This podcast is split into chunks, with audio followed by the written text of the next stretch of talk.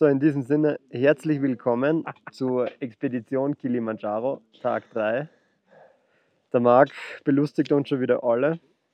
Wir haben heute schon einen anstrengenden Tag hinter uns und sitzen jetzt gerade in unserem Kilima Camp. Und ja, werden jetzt einfach mal den Tag Revue passieren lassen, was so passiert ist, lieber Marc. Ja. Starten wir mal mit dem Anfang. Ähm, ja, gestartet hat eigentlich voll gut. Sieben in der Früh. Wir haben dein Bike repariert. Gell? Wieder mal. Wieder mal. Ähm, weil du das vorher umgefüllt hast aufs Tubeless. Äh, und dir immer die Luft ausgegangen ist. Genau. Und jetzt äh, hat der Tag eigentlich so angefangen. Dann haben wir wunderschön gefrühstückt. Und dann waren wir eigentlich schon fertig. Es hat ja Kassen irgendwie 37 Dass wir abgeholt werden. abgeholt werden. Und effektiv ist dann 9.55 Uhr geworden. Der Stau war es, der gute Ja. Stau. Ich glaube, so viele Autos gibt es gar nicht, die so einen Stau verursacht hätten können. Dass die mal zwei Stunden spät kommen. Zwei Stunden begonnen. Da hat wer vorher gestern eine Party gefeiert oder verschlafen, was auch okay ist. Wurscht. Ja, und dann sind wir eh zum Check-in gefahren, wo wir, wo wir uns eingetragen haben, um in den Nationalpark zu kommen, Kilimanjaro Nationalpark, äh, und das, die Permit-Nummer holen etc.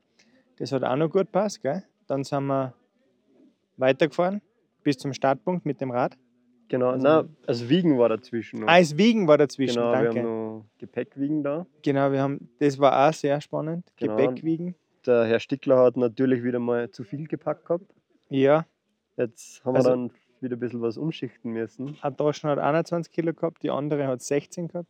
Mhm. Gesagt haben sie uns, 15 sind erlaubt, aber irgendwie sind dann da 20 draus geworden. Erlaubt worden. erlaubt worden. Ja, Gott sei Dank, weil sonst wären wir eh alle drüber gewesen. ja ich habe 19 gehabt. Gell? Ja, genau. Aber ich muss dazu sagen, ich habe ziemlich viele Snacks von meiner Mom, die gehen schnell weg. Ja, das da, da sind wir hart am Arbeiten, dass die weiterkommen. Ja, da hast du eh schon zugeschlagen beim Twix.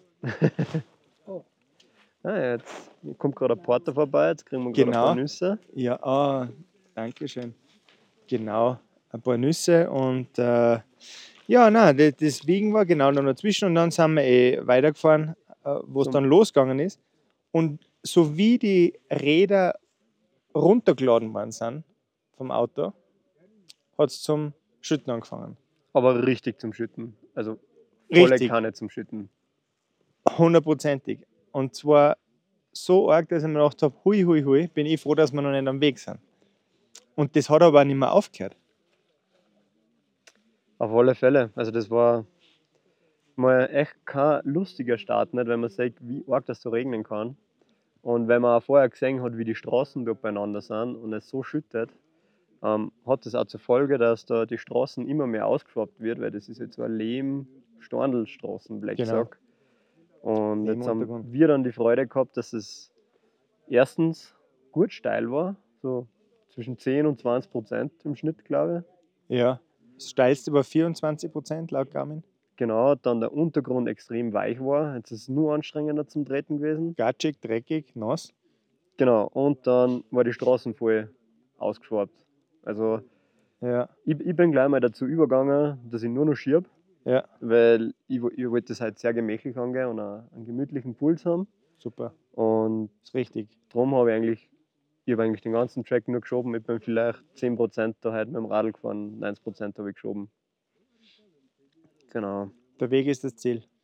Und man muss auch dazu sagen, wir sind ja eigentlich weggegangen gleich im Regen, weil wir haben so lange gewartet unten, dass unsere Guides gesagt haben, wir können jetzt nicht mehr länger warten, weil sonst wird es finster beim Fahren und dann wird es gefährlich.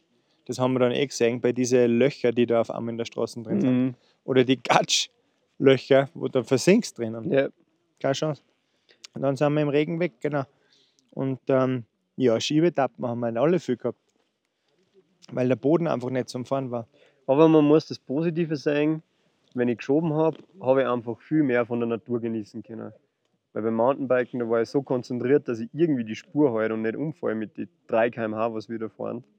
Dass Mhm. ich beim Schieben eigentlich mehr Spaß gehabt habe, weil da habe ich das irgendwie ein bisschen mehr genießen können. Ja, wenn du willst, kannst du morgen ein Radl schirmen. Vielleicht hast du dann doppelte Freude. Ich glaube, morgen schiebe ich gar nichts mehr, das machen morgen die Porter, weil das ist nämlich auch was, was uns heute aufgefallen ist, dadurch, dass es geregnet hat, wir Radlschirm haben müssen, war es extrem schwierig, Inhalte zu produzieren. Wir haben halt schnell mal das Handy gezückt, wenn es gegangen ist, oder die, die GoPro, aber alles andere war, war relativ schwierig und ich glaube, werden wir da morgen, der Dani und ich, ein bisschen die Strategie umändern, Mhm. indem wir unser Rad von den Porters übernehmen lassen und wir dann einfach mehr die Kamera in die Hand nehmen und sie die be- besser umhängen, Ja, damit wir da ein bisschen mehr machen können. Ich meine, heute war es nicht so tragisch, weil wir sind 1000 Höhenmeter nur durch den Dschungel gefahren. war wunderschön, gell? War wunderschön, aber es hat Wahnsinn. 1000 Höhenmeter alles gleich ausgeschaut. Na, Ja, aber schon. also die Gatschlacken da auf, auf Höhenmeter, nein, wo war es? Auf 2,2, die war schon besonders. ja. Die war Ich, schon, ich, ich mache da ein Fotoalbum mit der Gatschlacken. ja, Matschepfütze heißt Ja. das. Wenn du Kinder hast, weißt du das, weil das kommt von Pepperwoods. Das kommt noch Nein, alles. was man auch sagen muss, die Guides sind mega, auch die Porter, alle Großartig. super freundlich, super hilfsbedürftig.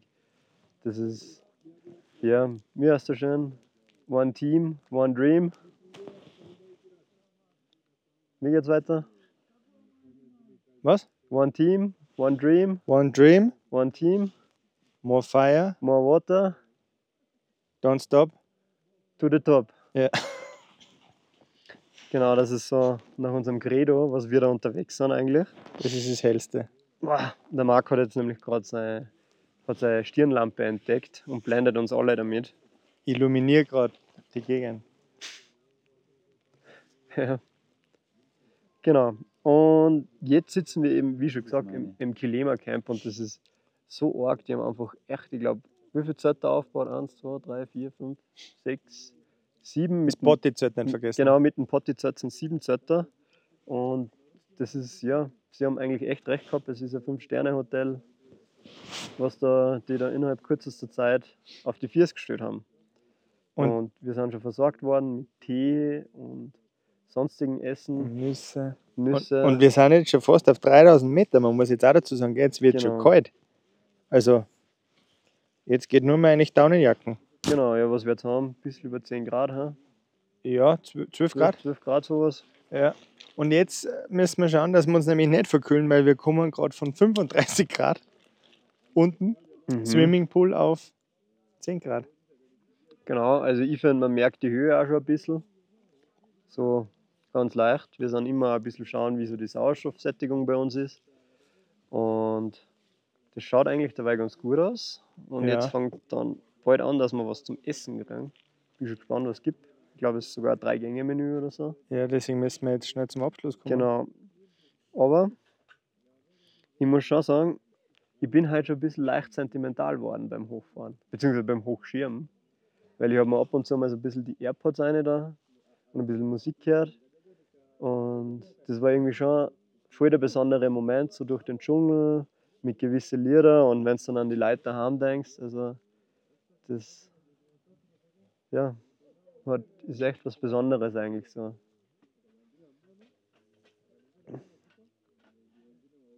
Und auch, keine Ahnung, also wenn man.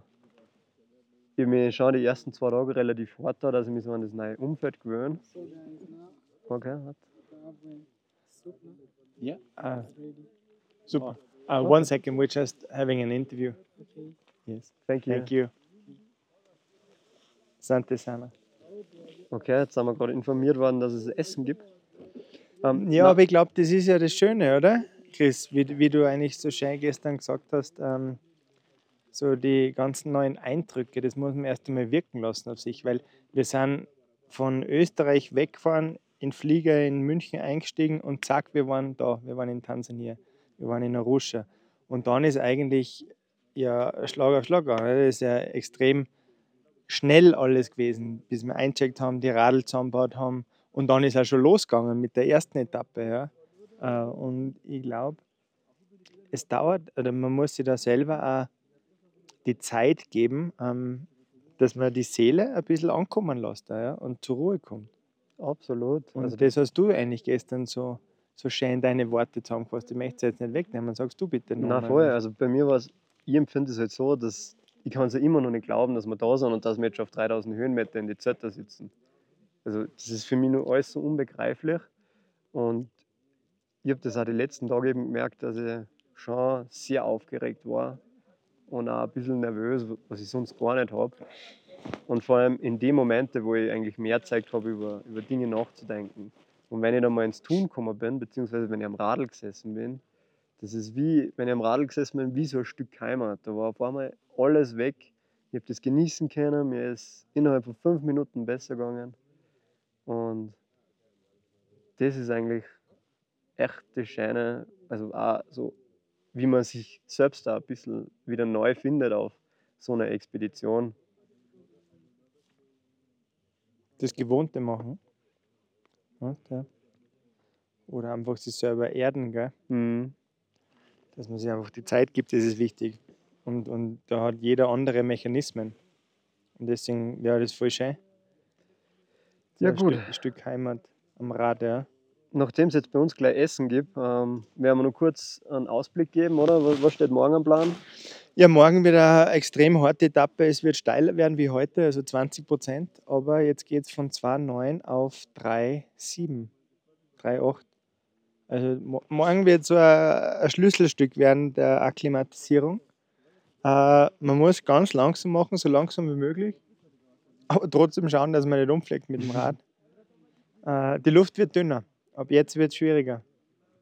Das steht morgen irgendwie am, am Plan. Und wenn es wirklich so abläuft, wie Sie gesagt haben, dass wir um sieben da losstarten, dann sind wir theoretisch um zwölf schon dort und haben dann den ganzen Tag am Harambo Camp. Das ist direkt so am, Ri- am, Ri- am Rim.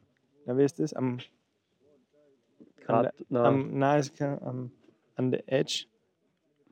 R Ridge heißt das auf Englisch. Wurscht. Ihr wisst ja, was ich meine. Äh, einfach an der Kanten. mhm. An der Kanten. Ähm, und dann haben wir wunderschöne Ausblicke. Ja? Und da können wir dann auch noch, noch ein bisschen dann noch weiter hinaufgehen, weil es ist ja, was der Train High, Sleep Low. Also, dass wir dann über die 3,8 drüber hinausgehen und dann wieder zurück. Und dann den ganzen Tag. Und auf, dem, auf das freue ich mich schon. Weil dann hat man auch Zeit, dass man mal in, in sein Journal reinschreibt und die Gedanken einmal zu Papier bringt. Ja. Auf alle Fälle. Was sich auch noch ändert, ist die Landschaft. Also wir werden aus dem Dschungel, aus dem Wald ein bisschen Mhm. rauskommen und einfach ein mehr so eine steinige Landschaft reinkommen. Das wird sicher auch nochmal cool, weil dann sieht man auch mal ein bisschen weiter oder sieht man mal am Berg. Da haben wir heute ja noch eigentlich relativ wenig gesehen aus der Straße. ja, stimmt, ja. Und ja, in diesem Sinne freuen wir sich schon morgen auf die Etappe. Ja, voll. Ich hoffe, dass wir weiterhin so fit bleiben wie heute. Mit Sicherheit. Und ja, bis dann. Ciao.